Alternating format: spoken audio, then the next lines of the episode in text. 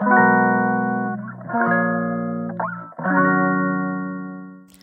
い、マールのラジオマールです。今日は6月4日日曜日ですね。はい。今日はですね、まあ、前回であの著書のまあまあ解説的なやつは終わったつもりでいるんですけど、はい、まあまあそんな内容のことを書いております。はい。でいろいろとまあまあまあプラスアルファいろいろまああって。でしかもですね昨日かな？昨日ぐらいに、えーと、電子書籍化にもなりましてですね。電子化でも、えーと、購入できるようになっております。であのちらっとねあの Amazon とでそのサンプルダウンロードをしてみたらまあまあ読めたんですよ。2章の初めぐらいまで読めたから。まあ、そういうのを眺めてみてですねちょっとご興味ある方はあの参考にしてみていただきたいなご検討してみていただけるかなと思ったりもしております。まあ、電子書籍だとね、まあ、どこでも読めるっていうのはやっぱいいですよね。うんうんうん、それこそ電車の中でねあの爆破療法のページとか開きながらなんかもうテキスト読みながらやるみたいなまあそんなこともできますもんね。うんうんまあそんな感じです。はい。そんなところでですね今日はえっ、ー、とまあちょっとねあのー、認知って面白いなみたいな話をしようかなと思っております。はい、やっているのがですねこの間ねちょっとね私まああの禁酒持ってるんですよね子宮筋腫で結構でかくてあのー、もうでかいのが3つぐらいあるんですよ本当に。でそれでもう明らかにもう分かる。自分でもう触ってもわかるしあのもう内臓も圧迫されてるし結構苦しくなってきちゃってでもいよいよもう手術だなっていう感じになってきて前々からね手術適用の大きさではあったんですけどまあまあその自分でそんな自覚がなかったから、まあ、ちょっと苦しいなぐらいだったんですよ。で生理痛がそこまで重くなったわけじゃなかったからその段階ではそうそうだからちょっとまあ経過観察しようかなっていう感じで12年経ったんですけどもういよいよちょっとね生理痛も出てきたし結構強くなってきちゃったし、まあ、明らかに圧迫感があるからまあいよいよ実行しようか手術をと思って改めて婦人科行ってで MRI を取ったんですよねでそのなんその2年前にも MRI 取ってるんですけどその時ね初めて取ったんですよ MRI。MRI 取ったことあります？もうめすごい面倒くさいでしょあれ。面倒くさいっていうか嫌じゃないですかあれ。もうすごいうるさいしなんかすごく体固定されてなんか円筒の筒みたいなところにこう入れられてで20分かぐらいするんですよねそう。でしかもずっとなんかこうカンカンカンとかウィンウィンウィンとかずっと鳴っててうるさくて。もうなんか結構地獄なんですよねあれね。そうで私やっぱりね初めてだったんでであのまあ、パニック症治ってからやっぱりねちょっと狭いところとかこう時間拘束とかちょっと緊張するんですよ最初。で MRI もめっちゃ最初緊張しちゃってそうで時々ちょっと声かけてくださいねとか言ってその技師の人にそうでなんかそんな感じでやってまあまあやれたのはやれたんですけどそうまあそれぐらい緊張はしちゃったんですけどでそれぶりに2年ぶりぐらいにもう1回2回目の MRI をやったんですけどでねやっぱ前回すごい緊張したから今回も緊張するんだろうなとか思ってたんですけどいざやってみると全然そんなことはなく普通にあのちゃんとできたんですよね。そうそう。だからまあなんていうかこうやってね認知って上書きされていくんだなみたいな。まあまあそんなことを思った次第なんですけどだから認知ってすごい面白いなって本当に思うんですよね。でこれまあ最近ノート始めたんですけどでノートにも書いたりしてたんですけどねあのいわゆる名言みたいなあるじゃないですか。で例えばそのあの神は乗り越えられる試練しか与えないみたいな言葉あるじゃないですか。でねその言葉をま取り上げてなんかある、まあ、精神科医の人があのツイートしてツイートしててその神は乗り越えられる試練しか与えないっていうのはまあ運よく乗り越えられた人の言葉だから、まあ、信じて無理するとまあ折れるぞみたいな。そんなツイートをしててすげえいいねがついてたんですけどすごい違和感があって私はねその神は乗り越えられる試練しか与えないってすごい支えになる言葉だったんですよね。そのであのなていうかだからだからこそ何ていうか別にその自力で何とかしようと思わなくていいんだみたいな自分がどう転がったとしても、まあ、結局乗り越えられるようにできてんだなみたいなあのなんかいいんだ力抜いてみたいなそんな感じの気持ちになれるんですよねそういう言葉聞くと、まあ、そもそもそういう意味合いの言葉なんだろうと思ってて。でも一方ではその同じ言葉を聞いた時に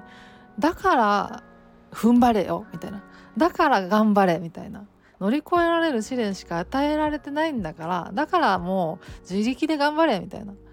弱音吐くなみたいな。なんかそういう根性論みたいに響いてしまうっていう人もいるんだろうなと思っててそう。なんかそういう人にとってはその言葉が支えでも何でもないわけじゃないですか。ただただこうプレッシャーにしかならなくてだから辛いですよね。同じ言葉でも。そういう人にとってはこのその最初のね精神科医の方のツイートがまあ、あの支えになるんだと思うんですね。運よく乗り越えられた人の言葉なんだ。だからまああの真に受けて頑張らなくていいんだみたいなことになるんだと思うんですけどまあそれはもちろんそうなりますよね。それはすごいわかるんですけどそもそもなんか根本的になんか違うんじゃないかなと思っててあのそのどっちでもいいんですよね。どっちもしんどいんですよね。やっぱこうあの神は乗り越えられる試練しか与えないっていう言葉がすごい支えに感じる時もそういう人もその段階ではすごい辛いわけじゃないですか。そのすごい辛い状態だからその言葉が支えになるわけで。一方で神は乗り越えられる試練しか与えないっていうのは運よく乗り越えられた人うんぬんみたいな言葉が逆に支えになる。それでホッとするっていう人もまたその段階ですごい辛いからこそその言葉が支えになるわけじゃないですか。だから別にその何どんな言葉が響くかっていうのがすごい問題なんじゃなくてそこじゃなくてどっちの言葉が響くにしろその人はすげえ辛いんだ辛い状態なんだっていうのは同じなわけなんですよね。変わらないと思ってて。そうそう。だからその人がどういう認知を抱えてるかの問題だと思ってるんですよね。でそのこの神は乗り越えられた乗り越えられる試練しか与えないっていう与えないっていうのは運よく乗り越えられた人の言葉だから真に受けちゃダメだっていうのがそれを聞いて安心するっていう場合にそのやっぱそのその言葉が根性論みたいに響いてしまうっていう時になんかどういうやっぱりこう認知を抱えてるかどういうスキーマを持ってるかっていうことがをやっぱりそのまあ、専門家の方に指摘もしてもらいたいわけですねそこがやっぱりポイントですもんね。そこをその認知をですねね気づいてあなんかその認知が実は自分を苦しめてるんだみたいなことをに気づけたらそこからやっぱアプローチが変わってくると思うんですよね。そうだからそこですよね。そこを知りたいのにそこ言ってよって思うんですけど。そうそう。まあまあだからそんな感じだと思うんですよ。認知がポイントになってると思ってて何が響くかっていうのは結局その自分がどういう認知を抱えてるかその人がどういう認知を抱えてるかっていうのをに気づくきっかけでしかないと思ってるんですよ。それ自体が問題なんじゃないっていうか。そうそうだからそう思うんですよね。そうだ辛いのは一緒なんですよだから。だからそのあの神は乗り越えられる試練しか与えないってっていうのが支えになる人よりもそれが支えにならなくてそれはもう乗り越えられた人の言葉だから信じなくていいやっていう方が支えになるっていう人の方が辛いとかそういうこう優劣をつけられるようなことじゃなくてやっぱみんな辛いんだと思うんですねその言葉に反応する人みんなが。そうだからなんかそのどっちがなんかどっちの方が辛いんだっていう話でもなくてうんうんそうそういうことだと思うんですよね。でなあとねなんか例えばその「やまない雨はない」っていう言葉とかもあるじゃないですか。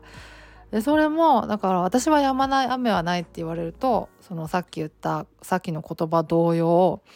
あのあだからもうなんか自力で頑張らなくていいんだなみたいな私がもうどんな状態であれどう転んだとしても雨はもう止んでくれるんだなだからもう頑張んなくていいんだなって思えるんですよねそうそうそれで支えになるんですけどそれがやっぱ支えにならないっていうパターンのもうやっぱりあってさっきと同じくね。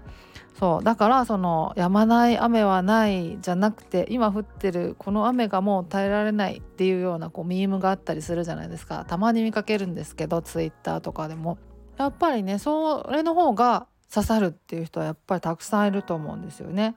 そうそう。止まない雨じゃなくてみたいな。今降ってるこの雨がもう耐えられないんだよみたいな。って思うっていう人がやっぱりたくさんいるからそういうミームがあるんだと思うんですけどこれもまた一緒だと思うんですよね。そうそうあのどういう言葉が響くかっていうのはやっぱその人がどういう認知を抱えてるかであってでそのもうやっぱ山大雨はないっていうのがやっぱなんかこう何の解決にも思えないっていう人がいるんだと思うんですよね。やっぱプレッシャーになっちゃうとむしろ。やっぱこう根性論みたいになっちゃう。だから頑張れみたいに響いちゃうっていう人がやっぱりあの一定数たくさんいるんだと思ってて、うん、だからそうそういう場合だから自分がなぜこれがこうもっと頑張れに響くのかっていうところにはやっぱこう認知があるわけで。そう。あの例えばね分かんないですよ。その辺はやっぱり専門家じゃないから分かんないですけどその何て言うか誰も助けてくれないんだってそもそも誰も助けてくれなくてそもそも自分一人で頑張んなきゃいけないもんなんだこの人生は世の中はっていう認知を抱え強く抱えてるとしたらなんかいろんな言葉がそのプレッシャーになっちゃう。だからもっと頑張れに聞こえちゃうっていうことはあるかもしれないなっていうふうに思ったりしててそう。だからそのそのそのそういう認知をですねこうに気づけるとそこからあこの認知が私を苦しめてるんだなそもそもっていうのに気づけたらあのそれを変えていくっていう療法がやっぱ心理療法あるわけでスキーマ療法とかね。そう。大丈夫なんだと。そこまでストイックに考えなくていいんだとかそういう根本のところをあの癒していくというかなんていうかこう自分を正当に評価するというかねなんていうかねなんかそういうふうなことがやっぱできるわけで心理療法でだからそこを気づくっていうのがやっぱ大事なんだと思ってるんですよね。そうまあ、だからねそのどんな言葉が響くかっていうのはそういうこうどういう認知を抱えてるかっていうのを気づくきっかけでしかなくてそのどどんな言葉が響いたかっていうのがそのその人のこう辛さのバロメーターであるっていうわけじゃ全然ないっていうどっちが辛いっていうわけじゃなくてと思ってるんですよね。そうそうそう。まあ認知面白いなと思いますよね。ねでもあの例えばねその自分の認知によって捉え方が変わるんだってなった時にあやっぱり自分の考え方が悪いんだまずいんだ私が悪いんだっていうふうにあのそう思っちゃうっていうこともやっぱありますよね。あると思うんですよね。それもまたやっぱ認知の問題でそのその自分が悪いわけじゃないんですよ本当はね、うん、その人が悪いからあの認知が悪いからっていうわけじゃなくてそういうたまたまそういう認知を持ってるからそういうふうにこうあの捉え方が変わってくるっていうだけの話なんで悪いとか悪くないとかそういう話じゃないはずなんだけどだけど自分が悪いって思っちゃうっていうのもまたやっぱその認知がやっぱ根底にあって何事もこう自分に責任があるんだ何をやっても自分はダメなんだとか悪いんだまずいんだみたいなね、うん、まあまあ例えばの話ですけどね、まあ、そういう認知をまあ持ってるとまあまあそうなっちゃうかも可能性もあるかもしれないしみたいなことですよね。うん、でまあ認知行動療法っていわゆるまあその辺りを癒すというかなんというかこうあのフラットに捉え直すっていうようなことをやっていく感じなんですよね。そう根本の辛さみたいなところをあの探っていくような感じがあるから、まあ、だからこそやっぱ認知行動療法やるとまああの再発率再発率がねあの低くなるっていう風に言われてるんですよね精神疾患。治った時にまたあの再発するあの可能性がま低くなるっていうか。まあだから根本のところをケアするから、まあ、そういう効果もあるんだろうなと思ったりもするんですけど、まあ、そんな感じですね。そうそうそう。そういう感じのノートも書いたりしてたんですけどね。まあまあそう思いますっていう話をダラダラしてたらちょっと長くなっちゃいまして。はい。まあそんなところで今日は終わりにしようと思います。認知ね。あの面白いですよね。うん。認知行動療法ってやっぱ奥が深いなってつくづく思ったりします。はい。そんなところで今日は終わりにしようと思います。ではまた次回お会いしましょう。ではでは。